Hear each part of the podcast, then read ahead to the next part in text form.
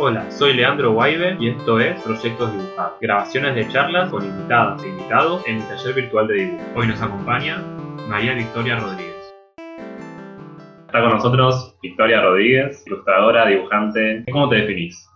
qué sé yo, no sé, como alguien que hace cosas y que dibuja, eh, creo que eso es lo más acertado. Estoy más emparentada al dibujo. En comparación con todos los invitados que pasaron hasta ahora, sos la más ilustradora. Básicamente eh, la ilustración también está emparentada con el dibujo, mm. eh, pero sí, eh, en ese sentido es como que yo básicamente trabajo hace bastante tiempo como ilustradora, entonces si me pudiera definir en, en una profesión, por así decirlo, o en una disciplina dentro de lo que es un poco lo artístico, creo que sí, que me podría definir como ilustradora. Me interesa eh, saber sobre tu formación. Bueno, básicamente, bueno, como la mayoría por ahí de la gente arranqué a dibujar de muy chiquita pero sí lo que estuvo bueno en mi caso respecto un poco también a mi formación es que siempre como quería ir a talleres y mis viejos, por ejemplo, como se encargaron de cumplir ese deseo en cierto sentido,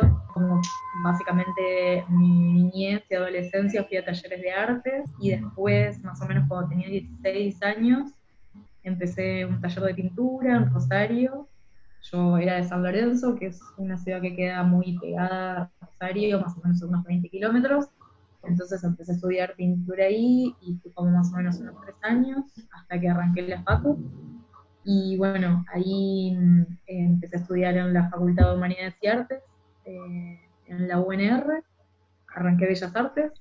Y bueno, nada, básicamente hice los cinco años, me recibí de licenciada, pero lo que me pasaba a mí particularmente con la facultad, que no sé si sucede en todas las facultades de arte, pero por lo menos cuando yo estudié era como que a mí me interesaba mucho el tema de la ilustración y por lo menos en mi escuela de bellas artes era como que la ilustración no estaba como eh, tomada en cuenta o mm. No tenía un lugar básicamente en nada tuviera que ver con el arte. Era como que no se hablaba de ilustración, no había ningún acceso a ilustradores o a ilustradoras de alguna manera, porque también era como que en ese momento recién empezaba a ver Facebook, por ejemplo. Entonces, o sea, como que obviamente había internet y todo y se podía googlear y demás, pero no hay como la cantidad de imágenes que por ahí y ahora, como en mi momento era como yo conocía uno o dos ilustradores y era como que me costaba mucho llegar a ese material. Entonces como que, bueno, por suerte tuve una profesora que me, habló y me dijo, che, me parece que tu laburo puede ir por este lado, que puedes, eh, no sé, como intentar mandar tu trabajo a editoriales. En ese momento en Rosario eh, había una ilustradora que estaba dando talleres y esta profesora me la recomendó y ahí empecé básicamente como a meterme un poquito más en el mundillo ese. Em, pero bueno, la ilustradora esta, que se llama Valeria Cis, era ilustradora básicamente de libros para niños.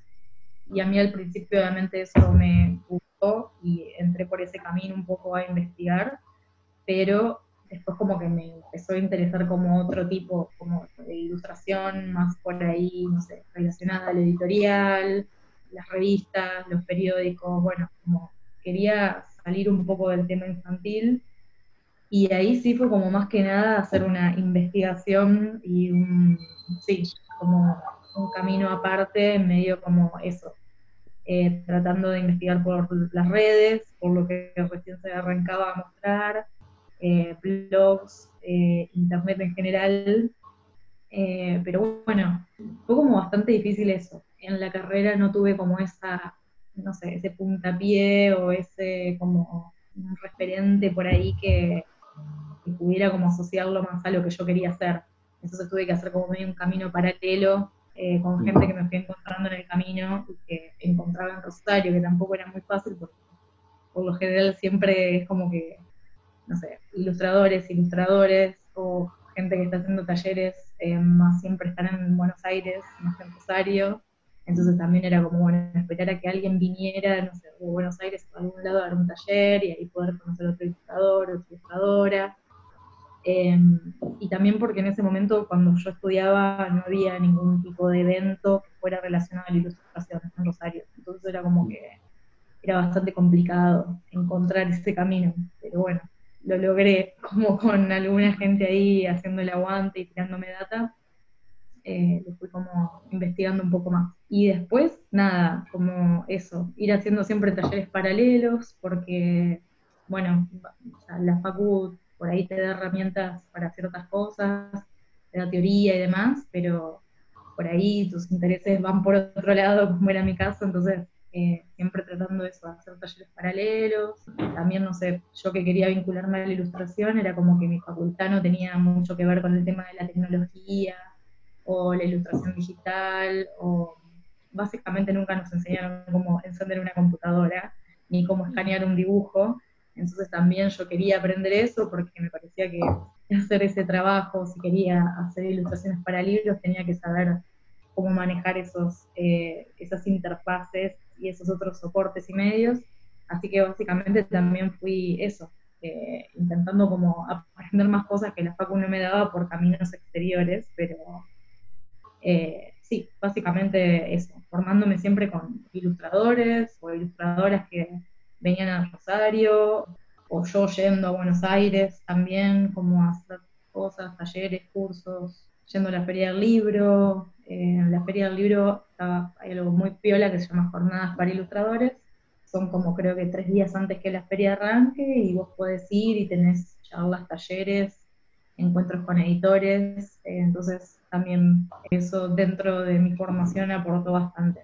¿Y tu laburo al principio en, qué consistía? O sea, ¿es lo mismo que estás haciendo ahora o cómo fue progresando, digamos? era, sí, eh, no, era bastante distinto. O sea, en realidad yo como que arranqué a trabajar formalmente como ilustradora en el 2014, que nosotros en Rosario eh, tenemos una editorial municipal, que es la MR. Lo bueno de esta editorial es que hacía concursos eh, cada tanto y habían largado por segunda vez un concurso que era para una colección infantil de cuentos. Eran como dos concursos paralelos, uno para niñas, para que escribieran historias, y otro que era para ilustradores. Y bueno, primero seleccionaron como los relatos de los niños, eh, que estaban buenísimos, y después hicieron como la selección de los ilustradores, y yo mandé al concurso, quedé seleccionada, y digamos que mi primer trabajo formal como ilustradora fue ese, que ilustré ese primer librito, y la verdad que estuvo buenísimo porque fue como un proceso súper raro porque de repente en vez como de juntarte a charlar sobre el libro y las ilustraciones y el trabajo con un editor, que obviamente eso también ocurrió, eh, yo me juntaba con la nenita que había escrito mi cuento y de repente la nenita era la que me decía, ah, para agregarle tal cosa, como me parece que esto estaría bueno, pues yo lo imaginé. Hermoso. Sí, fue una experiencia zarpada, como que básicamente la, la niña me guiaba. Así que mm, eso estuvo buenísimo y esos primeros laburos de ilustración como que los hice más a mano. Eh, eran como, sí, pliegos pintados con acrílico, lápices de colores. Eh, y sí, ahora ya estoy más que nada laburando de manera digital, en parte porque acá no tengo escáner, entonces es como muy difícil por ahí hacer cosas manuales, eh, sin eso como que por ahí no tengo una buena cámara, entonces decidí que como ya, no sé, tenía como cierta experiencia con la tableta, la Wacom y Photoshop, eh, decidí que mi trabajo más o menos de hace un año para acá es todo digital, por lo menos por el momento. Em, pero sí, arranqué como mucho pintando. Y eso en parte estuvo bueno porque obviamente te da la posibilidad de explorar con el material y es súper lindo, eh, pero me pasó muchas veces también, o me pasó también por ahí en ese libro, que mm, me pedían de hacer correcciones ya sobre las ilustraciones y era caótico, porque era como que yo ya había hecho todos los pliegos pintados y por ahí no es lo mismo como eh, reformular una ilustración o cambiarle una cosita que a ellos les parece que por ahí va mejor de otra manera mm. cuando ya tenés todo pintado tenía que terminar haciendo siempre ajustes en Photoshop y básicamente es como que ahora eso no pasa porque directamente trabajo en capas y lo que por ahí no va lo suprimo y trabajo arriba y está todo bien. Y en ese momento era como más complicado porque tenía que estar como usando el tapón de clonar, como viendo Mm. cómo eh, emparchaba esas cosas que por ahí tenía que reformular y yo había pintado, bueno. Pero estuvo bueno, fue una buena experiencia como para, también para mí como para decir, bueno, las correcciones las hacemos todas sobre los bocetos y después déjenme pintar y que quede así, porque si no era como un delirio. Claro. Em, pero bueno, nada, eh, está bueno, fue como una buena experiencia esa. Em, y después también empecé como mucho a mezclar las dos cosas, como que por ahí pintaba y hacía las ilustraciones y no sé, usaba acrílicos o acuarelas y lápices y después sí les hacía como otro proceso en el Photoshop. También porque por ahí cuando escaneas los originales, eh, a mí me pasaba mucho que mi escáner por ahí no tomaba los colores tal cuales eran, entonces tenía como que hacer algún movimiento ahí de valor o de saturación para que más o menos quedara como yo quería, y le agregaba como algunas otras texturitas con Photoshop y pinceles del Photoshop. Eh, entonces aprendí como eso, a combinar esas dos técnicas y, y estaba bueno, como que lograba resultados piola y bueno, directamente ya ahora pasé a, a lo digital directo. Ah, justo antes de, de invitarte estábamos charlando eso de que por ahí ahora estás haciendo más cosas digitales, según lo que Sí. vemos en Instagram, ¿no? Pero que como que se sigue notando esa textura y como esa sensibilidad de lo, de lo manual. Y yo Sí. pensaba que por ahí lo hacías, te- hacías texturas y, y las escaneabas, pero Ujú. no, en realidad son cosas todas digitales, digamos. Parte son así, es como que, digamos, vos podés crear pinceles en Photoshop a partir de texturas que haces manualmente. Entonces, en mi caso, es, es en mi metodología de trabajo, digamos, es como, bueno, yo armo unas texturas y después le saco fotos, se las escaneo y voy armando los pinceles. Eh, Ah, y obviamente el Photoshop te permite como ir eh, agregándole más texturas o menos y podés cambiarle la rotación, el espaciado, bueno, tiene muchas opciones. Entonces voy tocando como esas eh, cositas y voy creando nuevos píxeles. También trabajo mucho con máscaras, máscaras de capa, entonces ahí también es como que le pongo texturas o cosas, podés hacer como un mundo de cosas re analógicas en realidad, porque eso te permite como estas máscaras por ahí sacar fotos de texturas de una pared, de, no sé, Mm. rayones o pinceladas o lo que quieras, y después pintas arriba y parece que fuera analógico, pero en realidad es como un truquito que en realidad sale algo analógico, pero termina siendo digital, está muy bueno. Pero bueno. bueno, sí, es como que por ahí me gusta conservar algo que tenga que ver con lo analógico, en lo digital, porque, bueno, básicamente yo no trabajé nunca, por ejemplo, con vectores o esas cosas, pero más allá de que veo cosas que me gustan, eh, me parece que es como muy frío, sino por ahí, eh, no sé, la ilustración eh, como vectorial o, no sé, como toda muy plana y con luces medias artificiales y esas cosas. Entonces siempre trato como que esté el trazo analógico de alguna manera. Eh, nosotros tenemos una pregunta que le estamos haciendo también a todos los a todos los entrevistados. Es eh, que nos, más que una pregunta, es que nos muestren su cartuchera. Aunque no sé, ahora por ahí que haces todo más digital, por ahí va, Sí, una cartuchera ah. tenés.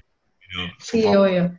O sea, tengo eh, mi cartuchera que traje a Argentina, que es esta, que ahora la voy a abrir. Y después tengo la tableta, que está por acá. Sí, está a pleno. Y después tengo esta tableta, que es una Wacom, Mm. y está bastante buena porque mm, también puedes usarla con los dedos, Ah, qué lindo. y a veces es bastante piola en ese sentido, como para... ¿Es la que tiene pantalla? No, no tiene pantalla, pero igual podés, o sea, no es como que podés dibujar, pero sí manejarte por la compu con la tableta y los dedos, y agrandar cosas, achicarlas, dar las vueltas, pero bueno, tiene sus limitaciones. Mm. Después, bueno, mi cartuchera en realidad es como que tiene un poco de todo. eh, a ver. Bueno, tengo como lápices, muchísimos. Eh, yo soy muy fan de los policromos. No sé si los conocen, estos como de Faber-Castell.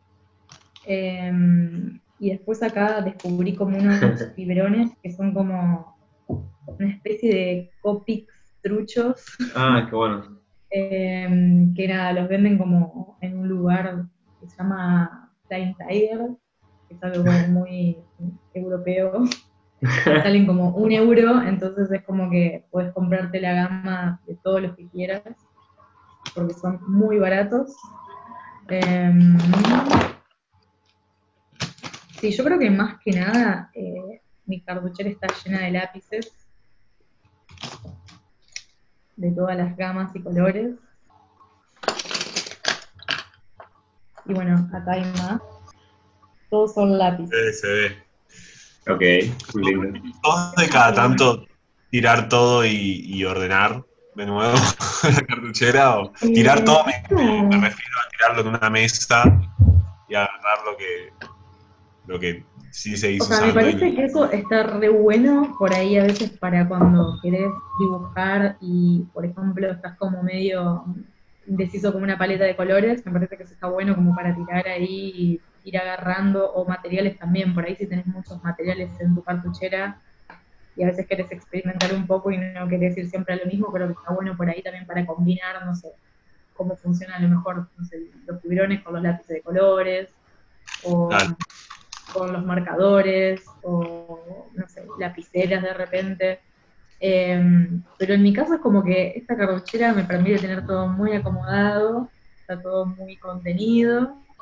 Em, así que no soy como de sacar y ordenar y sacar y ordenar. Eh, Claro. Y después tengo esto que es una cosa muy buena que descubrí hace poco, que es como un lápiz que tiene una goma en la punta, entonces es como que le sacas punta al lápiz, pero es la goma, entonces puedes borrar con, fuera un lápiz.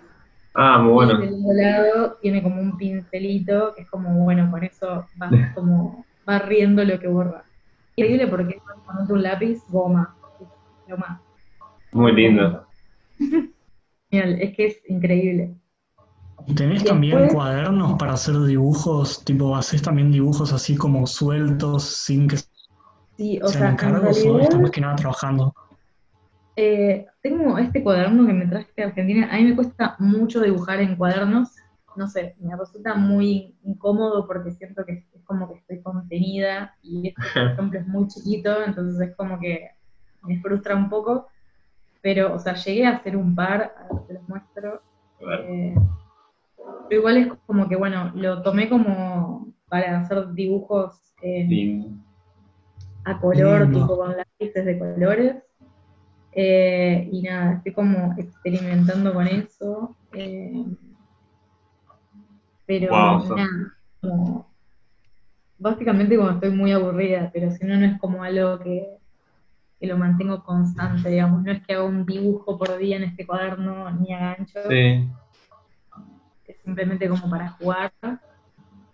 Qué Así loco eso, porque Muy yo lindo. siento a veces, justo antes de que aparezcas, eh, Vicky, hablábamos de que dibujar en, en un cuaderno, a diferencia de, de en una hoja sola, es como algo por ahí más relajado, entre comillas. Ay, a mí no me relaja para nada. Claro, qué loco, qué bien. O sea, me pasa todo lo contrario. Es como que no. Me siento como, sí, medio asfixiada. No sé cómo explicarlo. Pero de todas formas, es como también creo que depende del cuaderno. Si yo sé que esas hojas las puedo arrancar de alguna manera y no voy a arrancar el cuaderno, como que lo puedo hacer tranquilamente. De hecho, Claro. acá tengo un par de dibujos que hice en cuadernos eh, y después arranqué las hojas. Y acá es como que fue distinto, no sé por qué. Creo que es como un poco eso, como saber de que la puedo cagar y puedo arrancar la hoja, y no Mm. va a quedar cualquier cosa, como que siento es como algo muy preciado para arruinarlo. Por eso siempre trabajo con hojas sueltas, que si Mm. tengo un cuadernito es como que, Sí, es como que Es yo que siento que lo tengo que que- dejar hermoso y no puedo. Es como- Claro. Sí.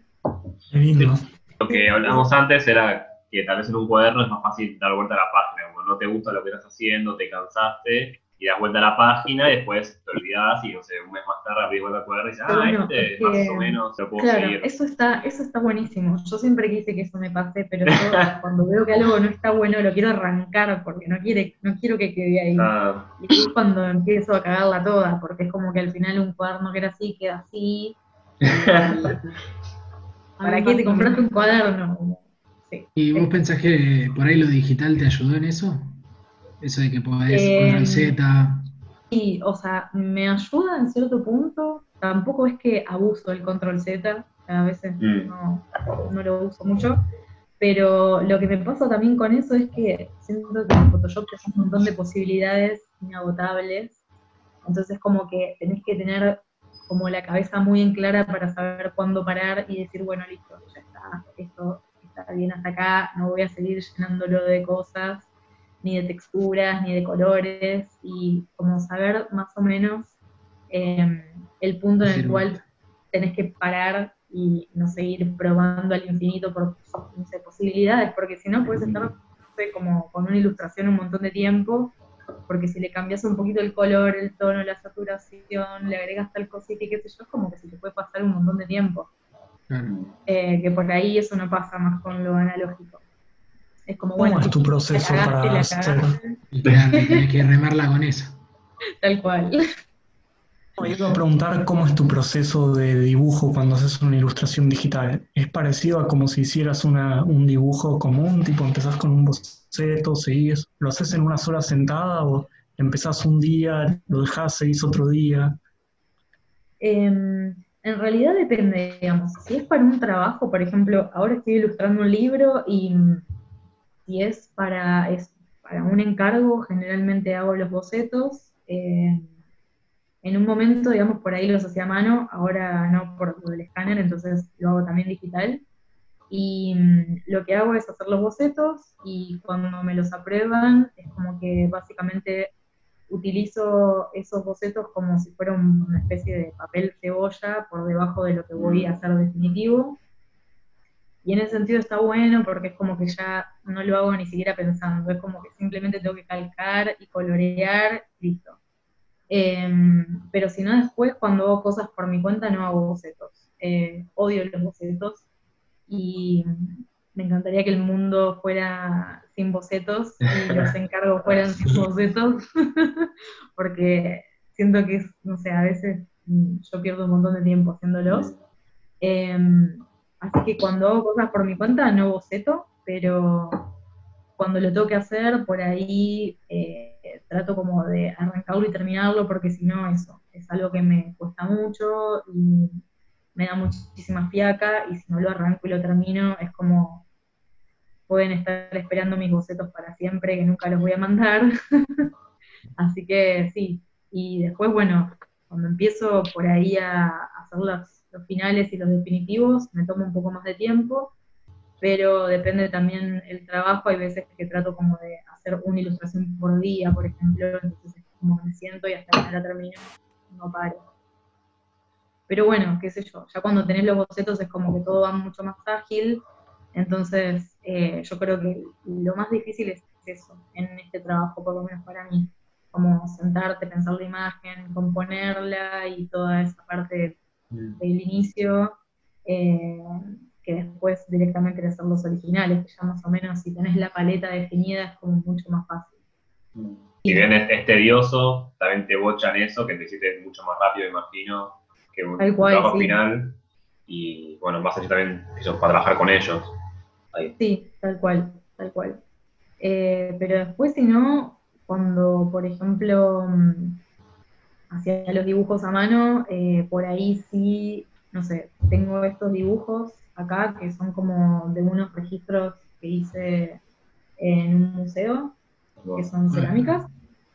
Y mm, estos, por ejemplo, sí lo que hacía era más o menos como marcar un poco la figura, no tanto los detalles, pero sí como el contorno para básicamente guiarme después cuando pasaba por arriba de la rotring.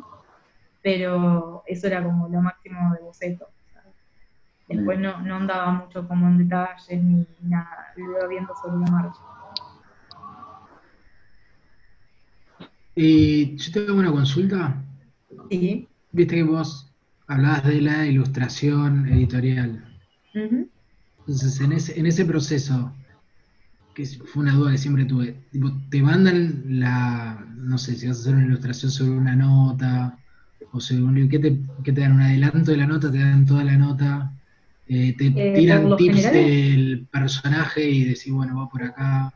Sí, o sea, por lo general es distinto por, con cada cliente. Lo que sí, siempre te mandan la nota como entera, por lo menos esa, esa fue mi experiencia, como vos lees toda la nota Claro. y eh, te piden un boceto y a veces, no en todos los casos, te, no sé, adjunto con la nota te mandan tres trabajos, por ejemplo, o dos, o alguno que les guste tuyo, y te dicen, mira, queremos que el resultado Ah. final sea como esto.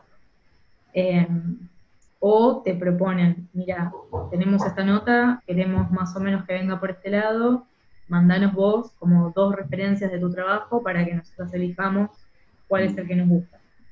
Y ahí más o menos, digamos, se dan una idea de cómo puede llegar a quedar el final, porque muchas veces cuando haces el boceto no se imaginan cómo va a quedar después. Entonces por ahí empiezan como a dar vueltas, a hacerte cambios, a pedirte que pongas más detalles, que en realidad es como medio una pérdida de tiempo, porque básicamente saben más o menos un poco con una referencia cómo va a quedar, ese proceso es mucho más ágil también. Buenísimo, o sea, te- está bien, ya entendí. Ahí, ¿Y ahí- cómo? Y para definir un- los colores, una paleta de color. Por ejemplo, para un libro, eh, generalmente es como que cuando mando los bocetos, eh, mando algunas pruebas de color. A veces el cliente te dice, quiero que esto, no sé, tenga tres colores, dos colores.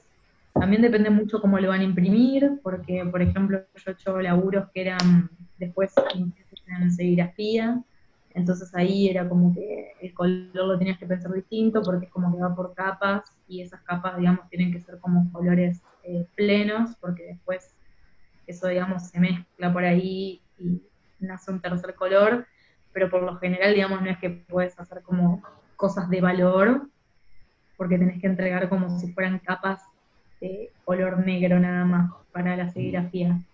Entonces es como que en ese caso, por ahí, eh, ya es como bueno pensar como en una síntesis de colores o una paleta reducida y sí, como por lo general yo en esos casos juego mucho como con los colores primarios o los secundarios o un secundario y un primario.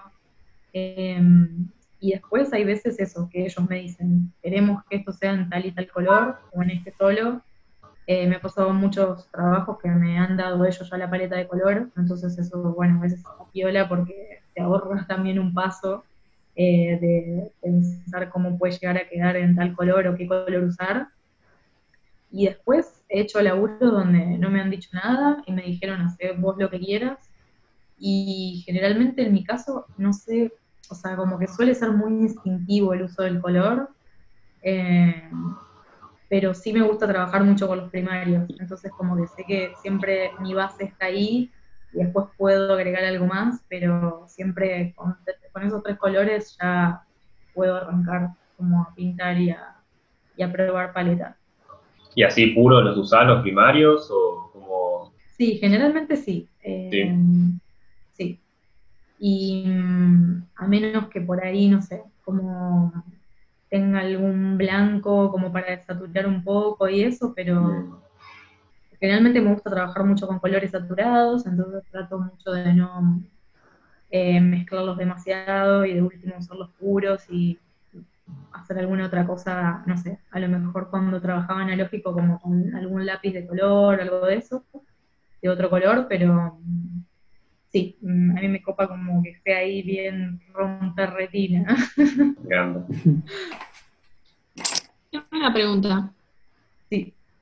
¿Qué herramientas sentís que te dio haber estudiado Bellas Artes que vos utilices hoy en día y que digas, esto no lo podría haber aprendido si no fuese ahí? Creo que más que nada, eh, por ahí el tema este del color, como la teoría del color, como que tuve una profesora bastante viola, digamos, era como, venía así tipo de un legado de, de maestros del color ahí en Rosario que eran muy capos, entonces en ese sentido... ¿Como, quién, perdón? Rosario tuvo una época que tuvo como unos pintores bastante piolas, Sí. eh, más o menos en los 50, 60 por ahí, como de la escuela de Grela o Guilioni, que era el que daba clases en la cátedra que yo, a la que yo iba. Entonces, bueno, eran pintores como eso, muy legendarios ahí de Rosario, de esa escuela, entonces hubieron eh, y discípulas que supieron como muy bien manejar el color y traspasarlo a los alumnos.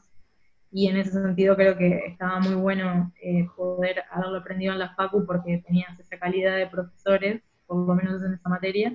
Y después, digamos, eh, sí me llevé mucha, mucho material como a nivel teórico, pero después la Facu a mí me pasaba que tenía una orientación que no era tan técnica.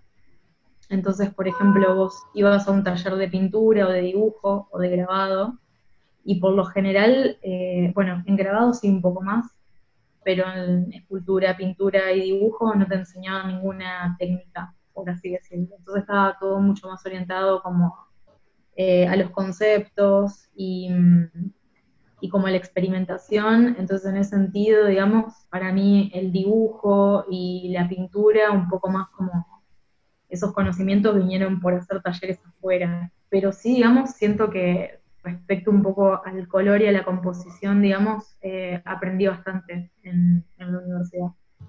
Y bueno, y mucha teoría, digamos, que eso también estuvo bueno, pero mm, no puedo decir como algo técnico a nivel de dibujo, por ejemplo. Es un poco rara la educación ahí. Y si tuvieses que simplificar mucho, ¿cuáles serían los pasos que vos decís eh, que tenés que llevar a cabo para ser ilustrador? digamos, creo que es súper importante cuando arrancás a hacer talleres.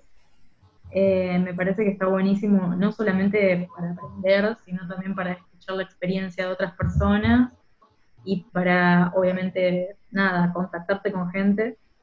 Eh, a mí me pasó también por haber hecho talleres con ciertas personas, eh, generé vínculos que fueron más allá de un maestro o alumno, alumna, entonces es como que después incluso esa misma gente, no sé, hasta me pasó trabajos y hicimos como contacto así más profesional, eso para mí estuvo buenísimo. Eh, entonces creo que sería más que nada como empezar haciendo talleres, no parar como nunca de practicar eh, y dibujar, como tenerlo así tipo como una constante eh, diaria, eh, ver muchas imágenes eh, tratar de buscar, no sé, ilustradores, ilustradoras que te gusten, eh, seguirlos, tratar de ver cómo es su proceso de trabajo, sus referentes. Em, y después me parece que es súper importante como, no sé, eh, por ahí armarte una página web, un Instagram, mostrar lo que estás haciendo, compartirlo, ver qué te dicen otros de lo que compartís eh, tener como esas experiencias de charlar con otra gente que está en la misma que vos, generar esos lazos y esos vínculos y intercambiar información.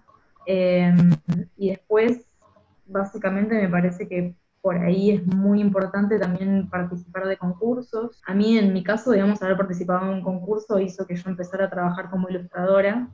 Entonces me parece que está piola, digamos, animarse y, y mandar porque total de última no perdés nada y eh, siempre está la posibilidad de que eso eh, sea como un puntapié para que arranques a trabajar más seriamente de eso.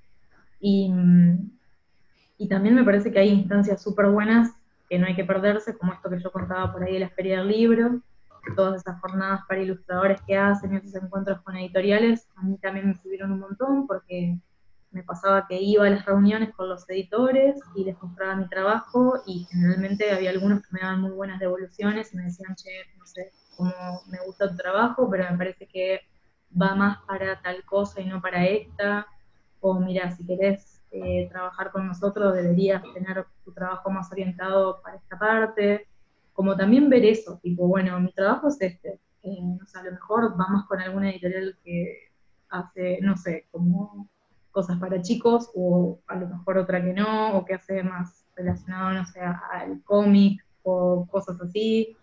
No sé, me parece que hay un montón de posibilidades y en ese sentido está bueno más que nada como me parece que en todas las ramas artísticas relacionarte con gente que está en la misma que siempre va a ser como lo más nutritivo para mí. Así que sí, es como medio para mí talleres, práctica y conexiones con gente. El ABC de...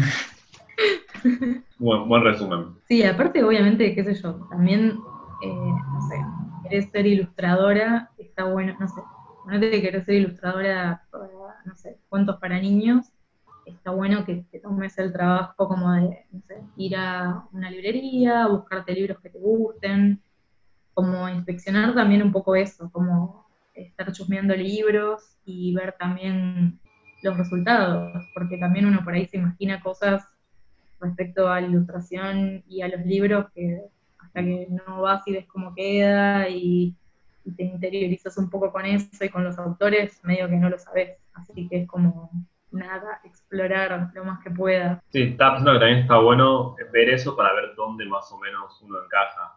Yo pensaba que también al principio mandaba, no sé, portfolios a, a agarrar tu- todas las editoriales, a todas. Y no sé, hay una yo hacía que lo mismo. no, no tiene nada que ver. No, qué sé yo, no. Y no es porque Sí. tu trabajo no sea bueno, sino porque no, no encaja realmente en eso. Exacto, sí. Sí, también en ese sentido es re importante porque, bueno, como que es muy piola tomarte, no sé, como que yo tenía una profesora que me decía como una vez por mes tomate el trabajo de escribirle editoriales y mandarles tu laburo. Pero también era eso, cómo les escribís, porque nadie te dice cómo Mm. tenés que llegar a esas editoriales. Sí. Por lo general está bueno que tengas un trato más personal, que no sientan que mandaste una cadena de mails a Claro. 20 editoriales con lo mismo. Entonces, creo que sí, es como un trabajo muy minuci- minucioso que hay que hacer, digamos, para entrar en el mundillo, pero me parece que, que siempre hay gente que está dispuesta a darte una info, una mano con, con eso. Así que es re posible. Sí, yo estaba pensando otra cosa, como relacionada con las editoriales. Quería hablar un poco como de otra faceta tuya, que es como más de la autoedición o la parte más Ujú. como 100% artística, digamos, que no depende tanto de un encargo. Porque tenés varios fanzines autoeditados, el de Gilda, por ejemplo, Sí. el de, el de los cantores también, de que está Mercedes Sosa. Eh, ese es buenísimo. Ese está el póster en mi casa y, y nada, Está todos tienen que buenísimo. hacer una reverencia. Eh, Ah, sí, me re gusta ese. Es fantástico. te quería preguntar cómo encarás más esa parte y también un poco te quería preguntar relacionado con la MR, que después del librito ese que publicaste de historia infantil, en Ujú. informe, también como, como historieta tuya. Sí, bueno, lo de la autoedición eh, vino un poco como, digamos, de la mano de la Crack Bam Boom, eh, porque, bueno, San Rosario como que tiene su historia de hace bastantes años, eh, es un festival bastante importante, y, o sea, nosotras teníamos un colectivo de dibujo con unas amigas que organizábamos un festival que se llamaba el Festival Curioso de Dibujo. Bueno, nada, nos enteramos que había como una carpa fancinera, por así decirlo, en el festival. Y, o sea, todas habíamos tenido experiencias como respecto a los fanzines, pero ninguna como que se había alargado de lleno a autopublicar y hacer varias ediciones o, eh, sí, como medio experimentar un poco más por ese campo. Eh, yo había hecho un fanzine como en el último año de la carrera, que ahí fue cuando descubrí más o menos de qué se trataba, gracias a los chicos de Iván Rosado, que también es una editorial de Rosario. Estaban como en esa época bastante metidos con lo de los fanzines, año 2010, 2011. Después era como que medio había colgado con esa idea. Y mm, nosotras teníamos dentro de ese grupo una amiga que es María Luque, y ella estaba como muy en, en el tema de publicar fanzines. Y medio como que nos empezamos a cebar entre todas. Dijimos, bueno, vamos a participar acá. Empecemos a hacer fanzines cada una y mandémonos a ver qué onda. Y bueno, mandamos a la convocatoria y nos dieron una mesa. Y bueno, eh, medio que ahí empezamos como a hacer fanzines cada una con material que teníamos. Yo llevé un par, pero eran fanzines muy rústicos en ese momento, o sea, como que estaban bien, pero bastante rústicos. Y mm, igual estuvo bueno porque lo que estuvo muy bueno de esa experiencia y que lo remarco todos los años, no solamente conocer gente zarpada, increíble, sino que también eh, tenés acceso a ver cómo hacen sus fanzines y sus publicaciones, que para mí eso fue hermoso porque de repente supe que había muchas maneras de hacer fanzines. Y bueno, y empecé a explorar formatos a partir de ahí. En parte gracias a, haber participado de, esa mesa de fanzines en la Crack Bamboo, eh, lo conocí a José, eh, que José fue el editor de Informe, y él había visto dos fanzines que yo tenía, que sí, estaban como también hechos con Rodring, así, eran como, sí, retratos de gente y bueno, sí, como medio hay una experimentación respecto a, eh, a la Rodring y a las texturas y bla. Y bueno, me propuso mm, de participar en la antología. Eh, yo en ese momento no hacía historieta ni a gancho, eh, así que para mí era como medio un, eh, un desafío, no sabía que podía llegar a salir y creo que José tampoco. Y fue medio raro porque, digamos, yo como que me pasa lo mismo que con los cuadernos, que me cuesta mucho trabajar con la página dividida. Eh, entonces es como que básicamente empecé a hacer como si fueran viñetas, que eran dibujitos muy chiquititos, y cada viñeta era eso, un mini dibujito de situaciones. Y empecé a dibujar situaciones. Eh, no sé, en ese momento como que la temática para mí era el humo y empecé como eso, a hacer viñetitas sobre situaciones donde había humo y, y nada, y finalmente un día nos juntamos y fue como que armamos una especie de rompecabezas con todas las pequeñas viñetas y ahí fuimos armando como las páginas. Ahí va. eh, y fue medio eso, o sea, básicamente nos juntábamos y veíamos las distintas posibilidades de cómo armar las páginas de alguna manera y darle sentido, porque era una historieta muda, o sea, no tenía diálogos, entonces podías armarlo de la manera que quisieras. Em, y yo aparte me había recontracopado con la Rotring y había hecho viñetas muy delirantes y muy chiquititas y Ah, bueno. bueno. Y bueno, nada, después cuando empezamos a armar las páginas, eh, fuimos viendo qué era lo que faltaba, entre comillas, como para ir rellenando esos huecos. Y así la armamos, pero en realidad fue como medio un experimento que salió bien eh, porque nada, eh, me ayudó muchísimo él y me dio como básicamente la ayuda eh, que necesitaba como para manejar ese lenguaje, porque realmente yo no, no había experimentado nunca desde ese lado por historieta. Después sí me copé y empecé a hacer estos fanzines como de los de cumbia. eh, Sí. Y eso también estuvo bueno porque ahí lo que me ayudó un poco es que ya tenía como el guion, entre comillas, porque las letras me servían de guion para, para dibujar básicamente lo que venía después. Entonces, en ese sentido estuvo bueno. Medio que corté la colección, creo que duraron, fueron tres fanzines los que hice y después lo abandoné, pero lo podría retomar porque había sido, había sido un proyecto bastante gracioso. Eh, así que sí, bueno, estuvo bueno porque eso, básicamente era como una excusa para experimentar con la historieta, porque yo no vengo de ese lenguaje, entonces me costaba bastante y quería como explorarlo un poco más. Así que ahí va. Así que eso la verdad que me sirvió, me sirvió para, para experimentar un poco con la historieta. Como que también a mí me costaba mucho eso, el tema de los diálogos. eh, y básicamente, bueno, eh, tener una canción ayudaba mucho. Yo me había comprado unas Rotrings y quería experimentar como las tintas de las Rotrings, entonces me sirvió también en ese sentido como, bueno, voy a hacer este fanzine y voy a usar solo tinta roja y lápiz de color celeste. Voy a hacer este otro y voy a usar la tinta violeta y lo voy a mezclar con el lápiz de color verde. Y fuera, fue eso, es- era como medio jugar con las tintas de la Rotring, ver cómo cambiaban y cómo las podía mezclar con los lápices de colores.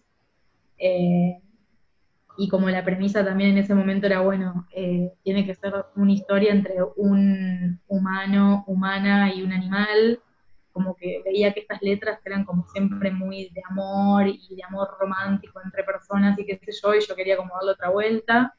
Entonces, bueno, básicamente terminó siendo algo medio sofílico, pero piola. pero fue divertido, fue divertido. Nos acabamos de, enterar antes de que estás en, Berlín y no sé, supongo que estás ahí trabajando de algo de dibujo, de ilustración desde allá, no sé igual, pero si es así, ¿cómo, cómo es el, o sea, no sé, siempre me, me imaginé como un sueño de dibujar y viajar y dibujar viajando. y, y cómo es meterse en, cuando vas por ahí a otro país o a otra ciudad, cómo es meterse en el, en el mundo de, de, esa zona de, de ilustradores o dibujantes. Eh, Ajá. si, hay, si vos ya, supongo que cada uno con un viaje es como distinto la manera en que se va viviendo, pero no sé, por ahí tu experiencia propia es, es eh, interesante O sea, a mí, bueno, lo que me pasó es que la primera vez que, digamos, como esta es la tercera vez que estoy acá en Europa, la primera vez viajé e hice una residencia de ilustración cómic eh, en España. Y estuvo buenísimo porque ese fue como mi primer acercamiento de mostrar mi dibujo en, mis cosas en otro lugar que no fuera Argentina. Y estuvo re bueno porque en ese momento yo hice un taller de cómics con Max, no sé si lo conocen, pero es como un historietista bastante copado. Hice una residencia que era de siete días y lo bueno era que era como en un pueblo en el medio de la nada, básicamente, y mm, estaba siete días como en este, sí, era como una especie de hostería, ponele, y vos convivías con la persona que te daba el taller, o sea que era básicamente 24 horas con el chabón, eh, dibujando todo el día y hablando de cómics todo el día, lo cual estuvo buenísimo, pero ya en un punto era como, por favor, hablemos de otra cosa, porque todo el día dibujando y hablando de nerviada. Contame cómo está el clima, por favor. Claro. Pero bueno, igual estuvo buenísimo y a mí me sirvió como para mostrar mi trabajo en otro ámbito que no era eh, Argentina.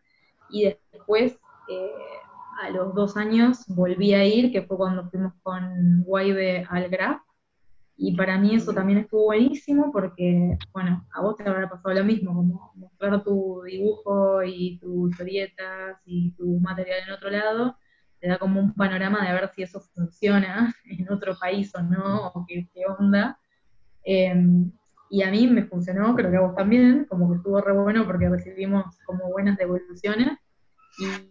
y nada, como que eso también te da un poco de seguridad y por ahí el envión que necesitas para animarte a lo mejor a pensar de que puedes ir a otro lugar y puedes vivir de eso y que, bueno, básicamente tus dibujos también funcionan más allá de tu círculo eh, y tu red de trabajo habitual. Así que bueno, nada, em, como cuando llegué acá, yo básicamente tenía como vista algunas galerías y demás, entonces lo que hice fue como llevar mis dibujos y mm, pegué mucha buena onda con una que es una galería de ilustración, que se llama Curatier, que es de una eh, chica inglesa, que hace un tiempo que está viviendo en Berlín. Y bueno, estuvo buenísimo no solamente porque pude dejarle mi material para que ella lo venda, sino que además eh, tenía como una especie de banquito en la galería donde la gente va y se siente y toma café y bueno, pasa las tardes ahí y me ofreció como, ella estaba buscando a alguien que le pintara ese banquito y qué sé yo, y como que, nada, eh, quería alguien que se lo decorara un poco, entonces como yo recién llegaba y necesitaba como dinero básicamente, entonces le dije, che, yo si querés te puedo pintar tu banquito, como te hago un boceto y me decís te copa y lo hacemos. Y se recopó y bueno, nada, eh, eso también estuvo buenísimo porque pinté ese banquito que es un banco como si fuera de una plaza, pero en realidad es como una super vidriera porque está ahí afuera de la galería todo el tiempo y mientras lo pintaba la gente pasaba y me preguntaba sobre mi trabajo y también como después de que lo pinté básicamente fue como una especie de propaganda para mí que recién llegaba. Eh, entonces en ese sentido estuvo bueno y después empecé como a ir a ferias y a vender mis cosas, como lo mismo que hicimos con Waive en Graf, eh, empecé a hacer acá. Y también me invitaron a dar talleres en algunos festivales, con algunas ferias de fanzine.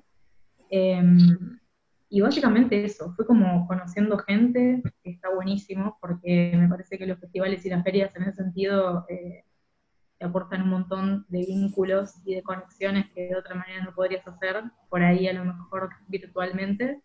Eh, y bueno, y después em, me pasó que gracias a que estaba acá, eh, me invitaron a ir a Tenderete, que es otro festival que se hace en España, que es en Valencia, y bueno, y ahí también estuvo buenísimo, como que me invitaron y me pagaron el pasaje, tipo, y yo... Ah, chao. Están pagando un pasaje para ir a dibujar, ¿qué onda?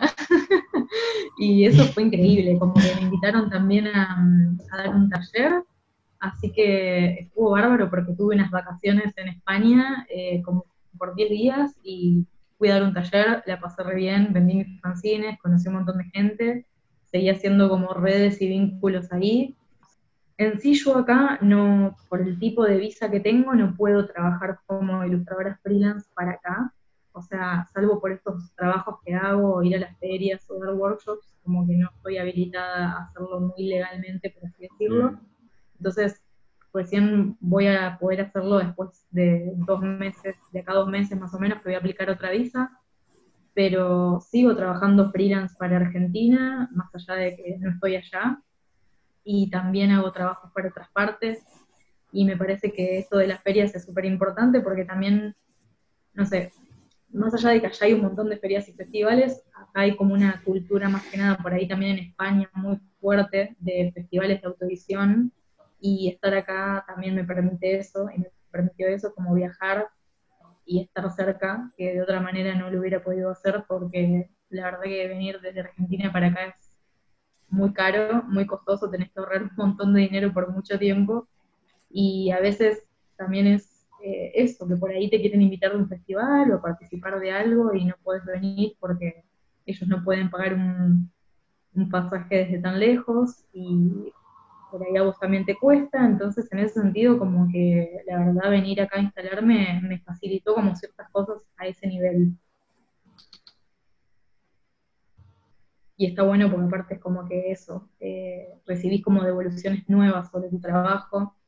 Por lo general, eh, sí, eh, me pasa que o sea, siento que estamos como un poco más emparentados con lo que hacen en España, pero acá, por ejemplo, me pasó como de que eso, de que la gente como ve raras ciertas cosas o ciertos dibujos o algunos fanzines eh, no solamente por el idioma a veces, sino también por los dibujos, qué sé yo. Yo tengo la publicación esta sobre Perú, de los dibujos estos que hice de las cerámicas, y como que eso los reflejaba acá, tipo era como, no entendían qué onda, de dónde habían salido esos dibujos, que cómo los había hecho, bueno.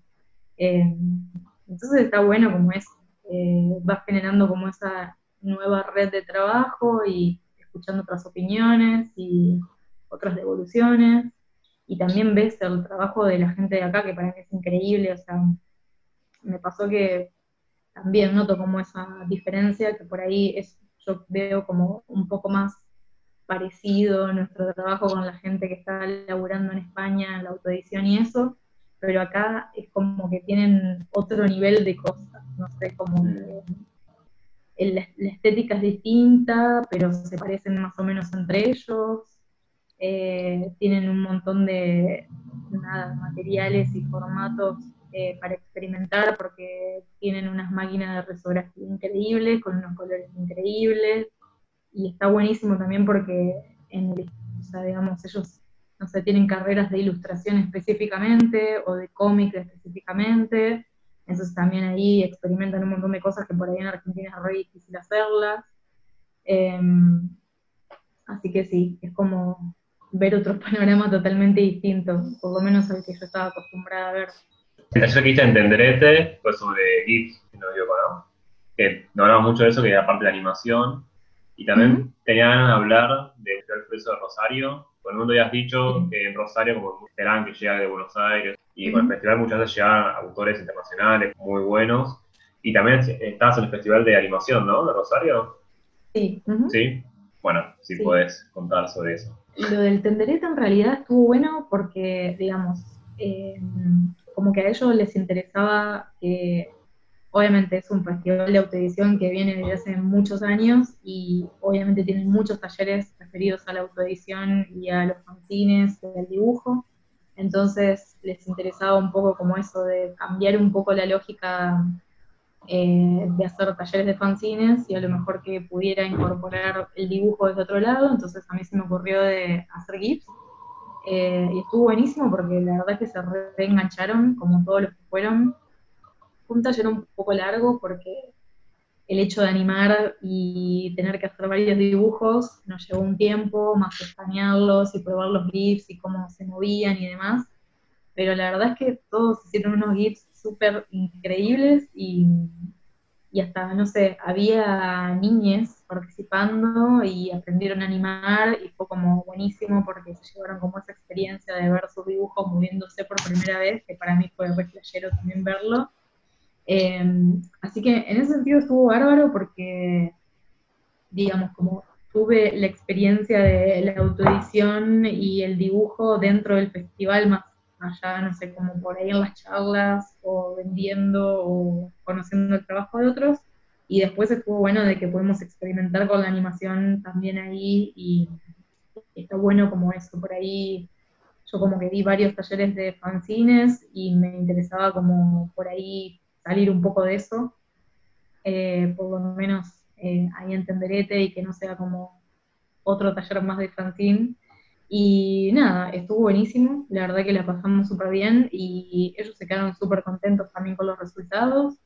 Así que nada, eh, estuvo bueno de experimentar desde el dibujo más como en relación al movimiento. Y después, eh, con el tema del Festi Curioso, eh, lo que pasó fue de que, bueno, nosotros teníamos este colectivo con estas amigas, casi todas ilustradoras. Estaba, bueno, María Luque, Jazmín Varela, eh, Lopa, eh, Alina Calzadilla, bueno, éramos como 11 ilustradoras más o menos, eh, y José, que después se incorporó, más como ahí haciéndonos el enganche en la parte editorial. Pero sí, lo que nos pasó fue que, bueno, nosotros nos juntábamos a dibujar en un lugar de allá que se llama Plataforma Labardem, y mm, nos habían seguido ese espacio como para que fuéramos ahí a dibujar. Es un espacio que es provincial, eh, así que bueno, eh, nos habían invitado a dibujar ahí porque bueno, María conocía a uno de los directores del lugar. Tocan y bandas ¿no? estuvimos- Sí, eh, la verdad que es un- en realidad empezó siendo un teatro y después se fue como ampliando y bueno, es teatro, tiene salas para talleres, eh, es gigante. Y mm, bueno, nada, la cosa es que estuvimos dibujando ahí más o menos por un año, nos juntábamos todos los jueves, lo teníamos medio como coworking, por así decirlo, entonces era como que todos los jueves íbamos a un determinado horario y dibujábamos. Y mm, para fin de año, el director de la plataforma Leverden, eh, ya que nosotros formábamos parte, digamos, un poco de, eso, nos propuso de que generáramos algún contenido como para cerrar un poco el año, como una muestra, algo. Y bueno, a nosotros se nos ocurrió de que, aparte de que podríamos hacer una muestra, queríamos, eh, nada, ver si podíamos generar algún evento o algo que nos permitiera eso, como acercar la ilustración de alguna manera al público rosarino, que como nosotras, eh, básicamente no tenía acceso de Rosario. Eh, entonces, bueno, nada, lo empezamos como a pensar como más como un festival y como de generar actividades eh, durante una semana más o menos o dos, y que eso también estuviera acompañado por una muestra, de invitar gente para que charlara, y bueno, empezamos como a contarle la idea esta al director, y le pareció súper bien, y nos dijo, bueno, eh, si necesitan algo de apoyo, la plataforma les puede dar como, nada, ayuda para que puedan traer gente y demás. Y entonces empezamos como a contactar gente que queríamos que viniera a Rosario para charlar de su trabajo. Y mm, en ese momento, en la primera edición, eh, me acuerdo que, bueno, invitamos a la MR como local y algunos ilustradores o más que nada dibujantes de la ciudad, como para charlar, no sé, creo que invitamos a Max Chimba, Silvia Lenardón, Pauline Fondevila. Eh, y después empezamos como a pensar en gente de Buenos Aires y trajimos a Natalia Méndez, que es eh, editora. Eh, y también trajimos a Daniel Roldán eh, para dar un taller y para que hablara también un poco eso sobre cátedra, su trabajo en la revista Viva y demás. y después creo que también le invitamos a Decur, que en ese momento era como que estaba ahí como emergiendo de, del panorama de la ilustración y el dibujo como en Santa Fe. Entonces, bueno, también lo invitamos a él. Y medio que sin querer armamos como un festival y tuvimos súper buena recepción de parte de la gente de Rosario porque toda la gente se copó a venir. Como que nos parecía que faltaba un espacio, digamos, donde se pudiera como eh, cruzar un poco más eso, como no tanto por ahí el arte contemporáneo de las galerías y de lo que estaba más ahí como en boga eh, en ese momento en Rosario, sino que como que eso, darle espacio a gente que por ahí también venía del palo del arte, pero que le gustaba más dibujar o hacer ilustración y que por ahí no hacía cómics, entonces no se sentía tan identificada con la crack bamboo en algún momento, entonces era como, bueno, era como una especie de cosa ahí en el medio que iba agrupando a gente que estaba por ese camino. Y mm, también lo que sumamos fue que siempre había una mesa de dibujo, entonces como que la gente venía y se ponía a dibujar, y dibujábamos entre todos, y conocíamos, generábamos vínculos nuevos, y, empezó a estar buenísimo porque eh, después lo empezamos como a repetir todos los años, invitando a gente nueva y empezamos también a hacer ferias editoriales, entonces también podíamos invitar a fancineros y fancineras de Buenos Aires o de otras partes del país y que vinieran y trajeran su material y lo pudieran compartir. Em, y bueno, y básicamente fue como un evento que arrancó muy chiquito y fue creciendo un montón.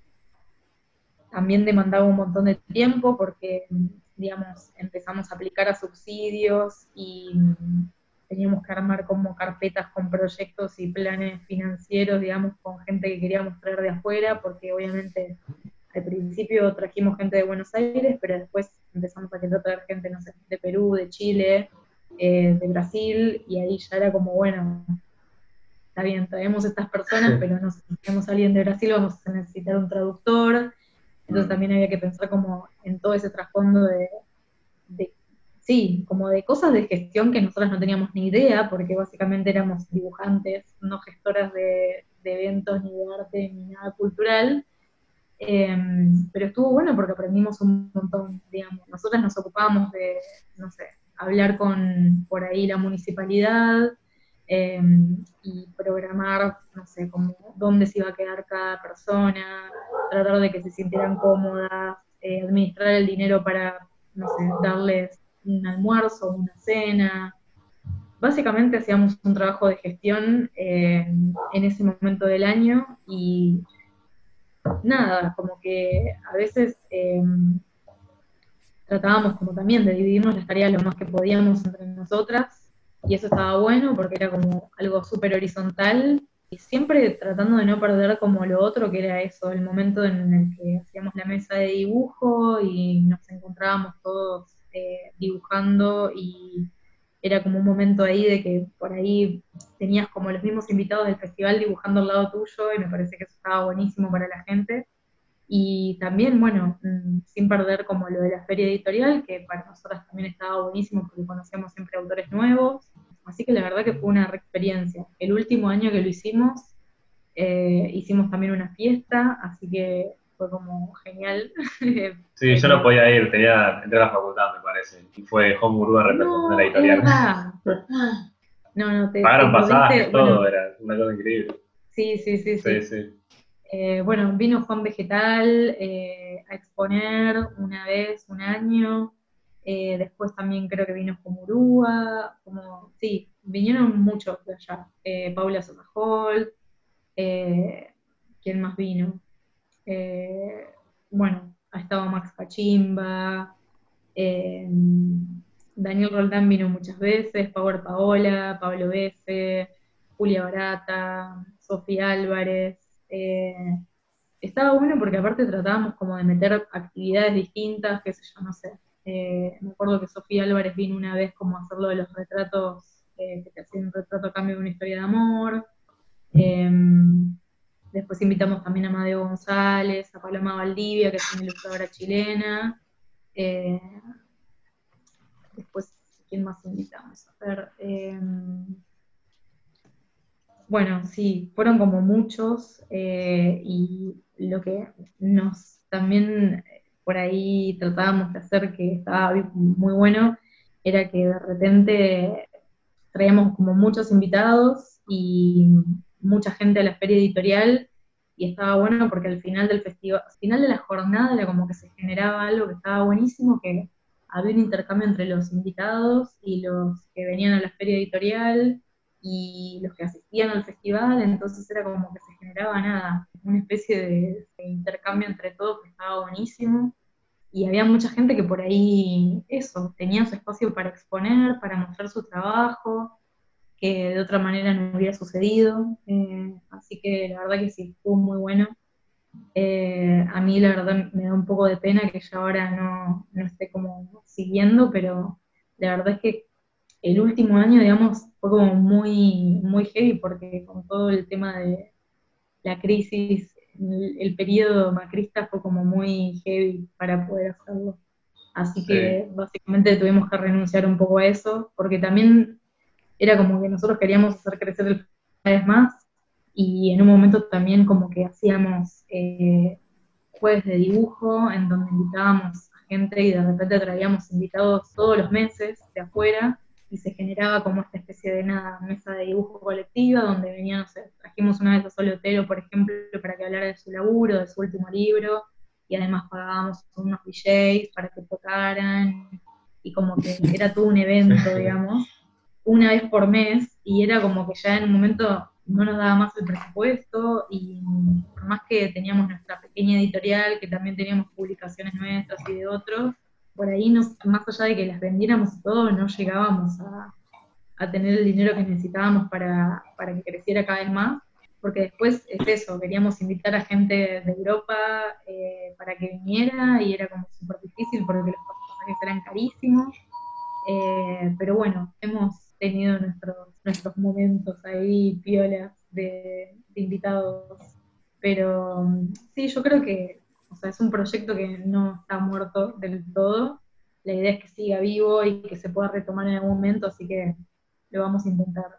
Ese fue un texto, o sea, porque en realidad nosotros, eso, como cada vez queríamos hacerlo crecer más el proyecto y decidimos como armar una editorial del festival y aplicamos a un subsidio que daba la provincia en el que lo que hicimos fue armar esta especie de cajitas que tenían fanzines adentro y eh, una selección de autores santafesinos y nosotras los ilustrábamos. Y bueno, en sí, digamos, eso estuvo bueno porque eso, el subsidio básicamente nos sirvió para hacer toda la tirada. Y bueno, con la plata que fuimos juntando de esas publicaciones, después pudimos pagarle invitados.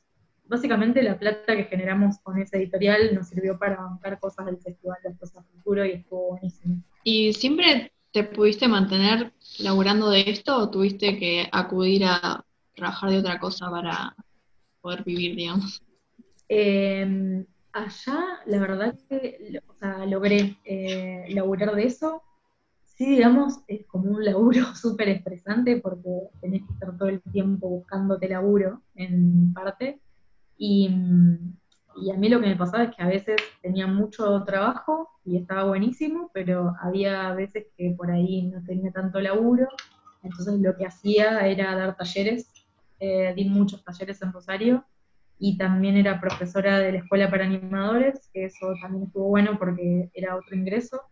pero básicamente, digamos, más allá de que enseñaba, estaba enseñando algo que para mí estaba buenísimo y que tenía que ver con lo mío, entonces, en ese sentido, digamos, eh, allá por lo menos estuvo bueno de que sí, lo logré. Pero acá, por ejemplo, que todavía no puedo laburar como ilustradora eh, para Alemania o para Europa, sí, he tenido que hacer otras cosas, fui, no sé, guía turística, hice deliveries en bici, o sea, he hecho, he hecho cosas. Pero ¿Y está las bueno, nuevas plataformas? Tipo Dale. Fiverr y esas. Y ¿Alguna vez experimentaste en algo así?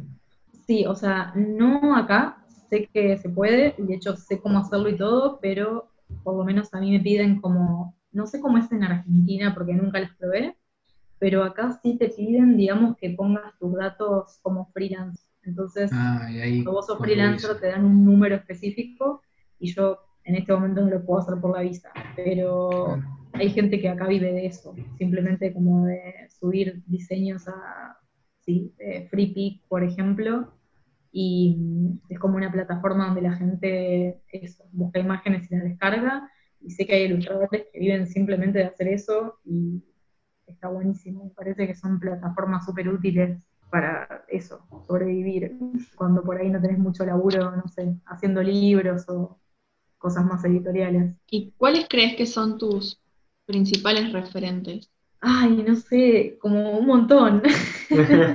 Pero, eh, no sé, a mí me pasó que por ahí eso, eh, siendo de Rosario, nosotros tenemos como un referente bastante fuerte, por así decirlo, que es Juan Grela, que es un pintor rosarino. Eh, y a la vez eh, yo tuve una profesora, maestra, que fue Silvia Lenardón, que fue alumna de él, y ella es ilustradora también, y fue como bastante importante desarrollo de mi carrera. Y también hice un taller con, con ella y con Pauline Fondevila, que es eh, una artista francesa que vive en Rosario también. Eh, así que creo que ellas fueron bastante referentes míos, de, míos, sí, sí, los dos. Y después, digamos, como referentes así en el palo de la ilustración, como que siempre estoy viendo muchísimos ilustradores, eh, sigo muchos ilustradores que son referentes, pero estoy pensando alguno, porque en realidad es como que siempre van cambiando. Siento que por ahí hay veces que estoy más como sintonía con algunos ilustradores o ilustradoras y después eso cambia porque descubro otro nuevo y cosas así. Y después, digamos, eso, como siento que tengo como mucho, como mucho aprecio a los artistas rosarinos, como que Rosario tuvo eso, una, una movida de arte muy piola, y Berni también, y Max Cachimba, por ejemplo, también es un súper referente. ¿Quién más? Pensaba que hay una sensibilidad rosarina que viene de todos esos pintores y también como de, de todos los dibujantes de ahora, como vos, la de Rosario, o hay una sensibilidad muy linda que se identifica como sensibilidad rosarina para mí. Sí, yo creo que eh, de hecho como estamos todos medios atravesados por eh, es- estos maestros, digamos, eh, rosarines que nos predicieron, pero sí, también es como que nosotros mismos, por lo menos a nosotros nos pasaba en el caso del festival, que con las chicas que teníamos este colectivo, era como que nosotras mismas éramos nuestras referentas a veces. Mm. Y eso estaba bueno porque era como que un poco estábamos todo el tiempo dibujando juntas y eso hacía de que básicamente nos fuéramos como manejando inspirando un poco entre todas. Eh, yo trabajé también varias veces con Jazmín Varela como dúo, entonces era como que básicamente ella un poco era mi referente y yo era la de ella. Y eso estuvo buenísimo también como experiencia. Power Paola también fue una súper referente para nosotras a nivel, digamos, de cómics de chicas o de dibujo entre chicas y eso. Power Paola siempre como eh, fue un personaje bastante importante. Eh, María Luque también. Sí, yo creo que ellas eh, fueron súper importantes para que eso, para poder un poco visibil- visibilizar a las mujeres y a las chicas y a otras identidades dentro del cómic y el dibujo. Y ahora me parece que hay artistas increíbles, ¿no? Que está también Flor Pernicone, bueno, Paula Sosa Holt. Me gusta mucho, por ejemplo, una chilena que se llama Catalina Wu, que capaz la conocen.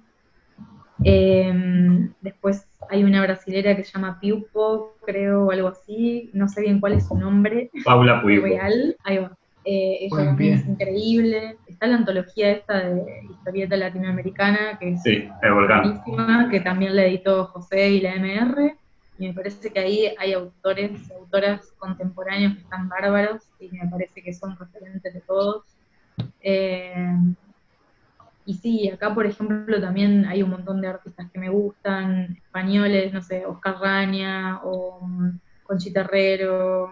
Bueno, hay otro chico que lo descubrí hace poco que se llama Iván Masquil, que está buenísimo Ah. también lo que hace. Estuvo en un Eh, festival en Berlín, ¿no? Lo que están Sí, haciendo estuvo acá, estuvo acá haciendo, sí, creo que sí, estuvo exponiendo como vendiendo. Yo lo conocí en el Tenderete, sí, es como, bueno, Bárbara Alca o Roberta Vázquez también son súper eh, increíbles, me encanta lo que hacen. Sí, es como un mundo que no, no acaba jamás. Después es como que te empezás a meter y ves cada vez más autores y me parece increíble. No tiene fin. Y con Instagram más Pero sí, todavía, ¿no? sí, sí, pero sí es verdad eso, como que eh, me parece que los rosarines, eh, los rosarines tenemos como esa influencia ahí de, de un poco de Grela y de no sé, Guilioni, de Mele Bruniardo, bueno, gente Sí. que ha estado antes eh, trabajando que nos dejó como una marca ahí bastante particular. Pienso que cuando vas a Rosario están las pinturas gigantes también de esos artistas, muchas veces en los edificios. Sí, Como sí, que, son aunque no lo conozcas, lo conoces. sí. Sí. Sí, sí, sí, eso estuvo, estaba bueno aparte porque eh, en ese sentido me parece que por ahí el Castañino, pues, por ahí el Museo Municipal, eh, como que le dio bastante bola a esos artistas últimamente, por lo menos yo cuando arranqué la facultad, recuerdo de haber ido al museo y de ver eso, de conocer a Garela o a Guilioni o a Schiavoni y, no sé, Musto y darme cuenta que había un montón de panorama artístico re potente rosarino que por ahí no tenía tanto que ver con los clásicos que uno estudiaba en la facultad. Entonces en ese sentido, digamos, como conocer un poco más el ambiente artístico rosarino de, otros, de otras décadas y de otra parte de la historia a mí me sirvió muchísimo también como para absoluto referente para mi trabajo. Como tratar de vincularlo un poco más al lugar de donde soy también. Yo le quería preguntar lo del ritual, si tienes como algún Ah. ritual para darte a dibujar. Mm, depende, o sea, hay veces que el, el ritual es básicamente tener el mate o el té o algo y ahí ya está, arranco, pero no, últimamente es como, también yo soy mucho de dibujar a la noche, entonces es por ahí un poco mi ritual va más con esto de encontrar una hora del día donde hay silencio y estar como tranquila a ese nivel, de, o sea, me gusta como eso de por ahí estar activa en horarios donde otros no lo están.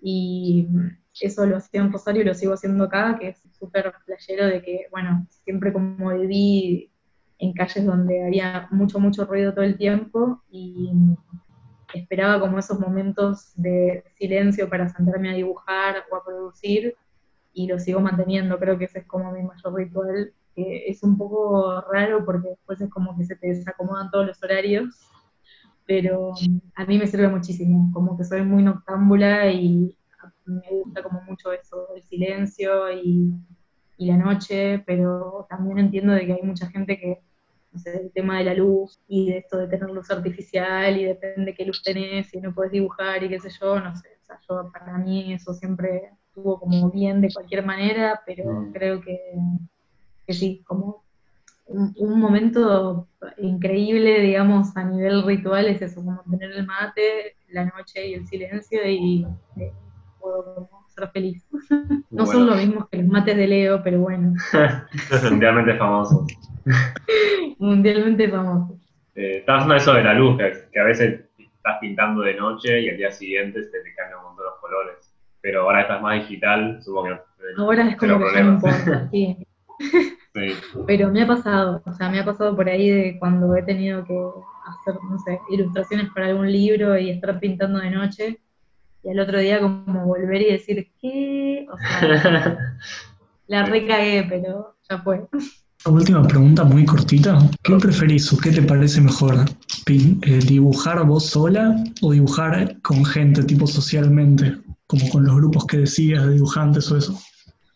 Ahora, en este momento, me está sirviendo más dibujar con gente porque mm, me distraigo menos, no sé, como que me pasa que cuando tengo que ponerme a trabajar sola y, o dibujar sola o lo que sea, siento que me puedo distraer mucho, no sé, con el celular, con la compu, buscando mil millones de cosas. A mí me pasa que soy media multitasking, entonces es como que mientras estoy dibujando o ilustrando me acuerdo de otra cosa que tenía que hacer y ya me voy por las ramas y es cualquiera. Entonces por ahí cuando me junto con gente a dibujar o a trabajar, es como que me obligo a que lo tengo que hacer y estoy fuera de mi casa por ahí y no sé, voy a un bar o voy a la casa de otra persona, entonces es como que no puedo pelotudear. Básicamente tengo que estar ahí concentrada en lo que estoy haciendo y puedo estar hablando con la otra persona y demás, pero me sirve más que estar sola y no me Claro. distrae tanto de lo que estoy haciendo. Aparte la compu distrae más, ¿no? Trabajar en digital. Yo cuando trabajaba más digital me acuerdo que enseguida cambiaba de pestaña a Facebook y de repente te perdiste una hora. o. YouTube o algo así. Sí, tal cual. O sea que yo, digamos, si puedo ir a un lugar que no tenga internet y simplemente voy por la computadora de una persona, ya está. Sí. Es como que soy reproductiva. Pero si estoy acá en mi casa y tengo internet y tengo el celu y un montón de cosas alrededor para distraerme, probablemente voy a tardar mucho más que si estoy con alguien. Es rarísimo. Y aparte está bueno como eso, compartir el momento, porque es como un momento re solitario el momento del dibujo generalmente. Y por ahí cuando estás con otra persona también, no sé, a mí me pasa que a veces que muestro cosas a mis amigues y me dan opiniones y viceversa. Y eso está bueno. Básicamente te pueden ahorrar mm, como varias ahí indecisiones que de otra manera estarías mil años tratando de resolverlas por cuenta propia. ¿Tomás de algún lado alguna referencia, o tal vez no ahora, pero sí cuando empezaste a dibujar más por el camino del- de la ilustración, el cómic? ¿Alguna referencia? Sí, más que Alguien nada que le hayas no robado, pero Por robado? ahí, no sé, con cómic, por ahí, yo creo que de los que dije antes, Power Paola, a mí me sirvió mucho por ahí leer sus libros y más o menos entender un poco la lógica de cómo podía ser la historieta por fuera de lo que estamos acostumbrados, no sé, como más a lo clásico por ahí, a leer Sí. cosas un poco más académicas. Entonces, como ver que había alguien que como había cambiado un poco el lenguaje de eso y que había contado una historia así como, no sé, tan particularmente y originalmente a mí me sirvió un montón y creo que en ese momento cuando empecé a hacer historieta un poco me, me sirvió eh, como referente Power Paola. Buenísimo. Gracias Vicky por venir. Fue un placer que con nosotros. Gracias a vos por la invitación y a todos por escucharme. Sí. No, gracias. Bueno, No, estuvo re buena toda la charla y las respuestas y todo. Ah, Gracias. muy buena charla. Posta.